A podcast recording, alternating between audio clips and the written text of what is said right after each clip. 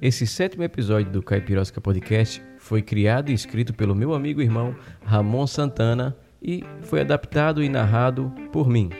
Ramon Santana é graduado em licenciatura em Química e mestre em ensino de ciências e matemática pela Universidade Federal de Sergipe, doutorando em educação em ciências pela Universidade de Brasília. Ramon é professor da Universidade do Estado do Amapá. Nos últimos anos, vem desenvolvendo trabalhos que trazem como premissa a importância de pensarmos práticas pedagógicas transformadoras que contribuam com o diálogo de saberes e o pluralismo epistêmico. Suas produções se entrelaçam com as relações entre saberes tradicionais e ciência, formação de professores e o ensino de ciências, inclusão e ensino de ciências e educação Educação Intercultural. Ramon também é membro do grupo de pesquisa Educação, Saberes, Decolonialidades.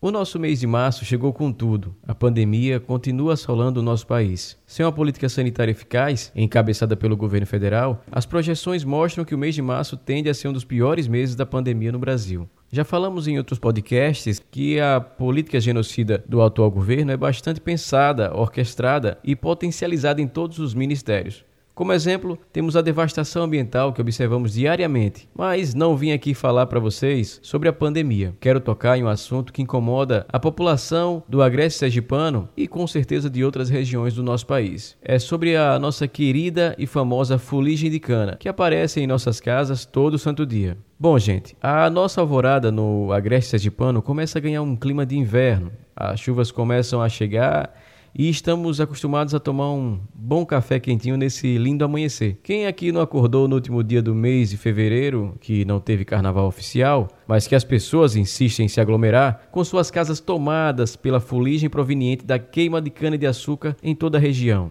No mês do carnaval, o agreste sergipano sempre trocou a serpentina e o confete pela fuligem da cana. Prefiro imaginar que nesse período as indústrias da cana, felizes com a sua produção de baixo custo, celebram com a população que vive aos arredores dos seus canaviais, enviando toneladas de fuligens para comemorar os lucros utilizando técnicas de manejo primitivas. Quem já não se deparou com suas casas tomadas pelos pequenos pedaços pretos que não têm fim? Lava daqui, varre dali, mas será que é suficiente para acabar com esse importuno? Se sairmos perguntando aos moradores sobre o transtorno com a fuligem da cana, encontraremos avós, netos, bisnetos, tataranetos que cresceram às margens da fuligem da cana-de-açúcar. Acredito que se fizerem uma pesquisa no código dessa população, encontrariam fuligem de cana no DNA. É, meus amigos e minhas amigas, esse assunto não é recente. Já teve muita gente utilizando o impacto ambiental como holofotes para alavancar alguns likes nas redes sociais.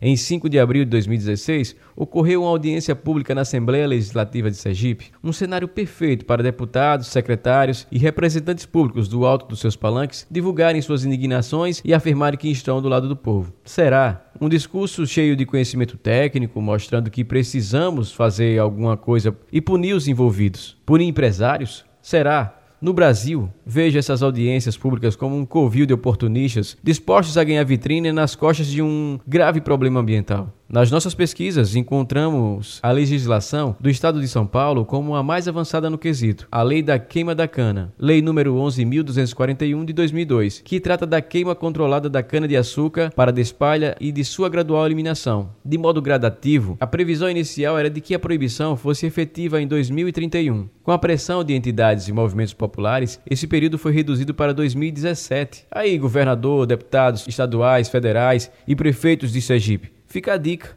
Vai lá, pesquisa essa lei, vamos usá-la como exemplo. Vamos parar de enganar o povo com audiências públicas que fazem uso de uma linguagem técnica que não contribui em nada com a situação. Claro, é, eu não vim aqui elogiar a tucanada que manda e desmanda há décadas no governo de São Paulo. Lá em São Paulo, antes de ser governador, você precisa passar pelo ritual de purificação e receber o selo do PSDB. Sim, o maior estado brasileiro em quantidade populacional, o governo de São Paulo é chefiado pela sétima vez seguida pelo PSDB. E tem como João Dória, o atual representante dos tucanos, sentado na cadeira de governador, comendo caviar com vinho e fingindo briguinhas com o Bozo.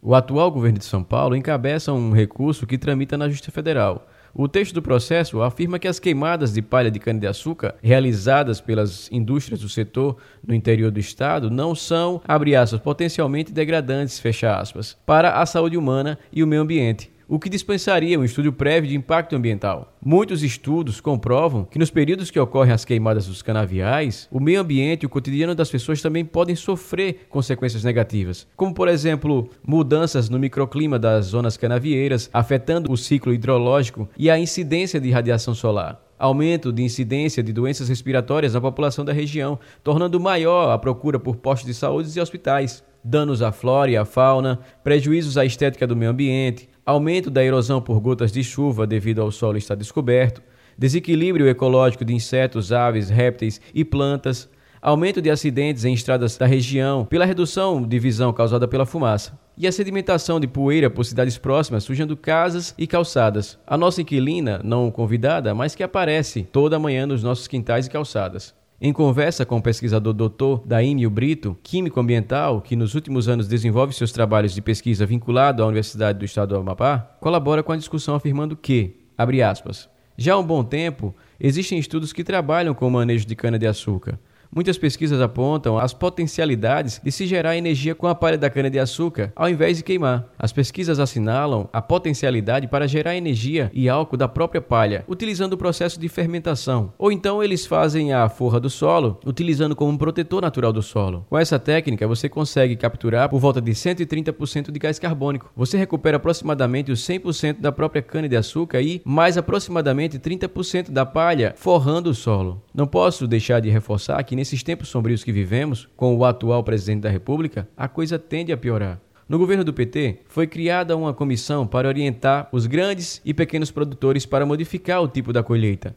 E a mudança é para obter mais lucro, mas, infelizmente, grande parte dos empresários gostam do lucro fácil e rápido, não querem esperar um tempo para recuperar o investimento. Fecha aspas.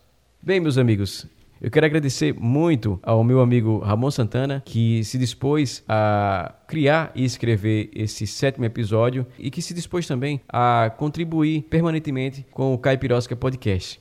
Você que está ouvindo esse episódio e ainda não segue o nosso programa, vai no Spotify, pesquisa Caipirosca Podcast e na página principal do nosso programa, clica em seguir para não perder nenhum episódio. E se gostou do conteúdo, compartilha com seus amigos e suas amigas nas redes sociais. Eu agradeço muito. Eu fico por aqui e até o próximo episódio com mais uma dose do Caipirosca Podcast. Abraço!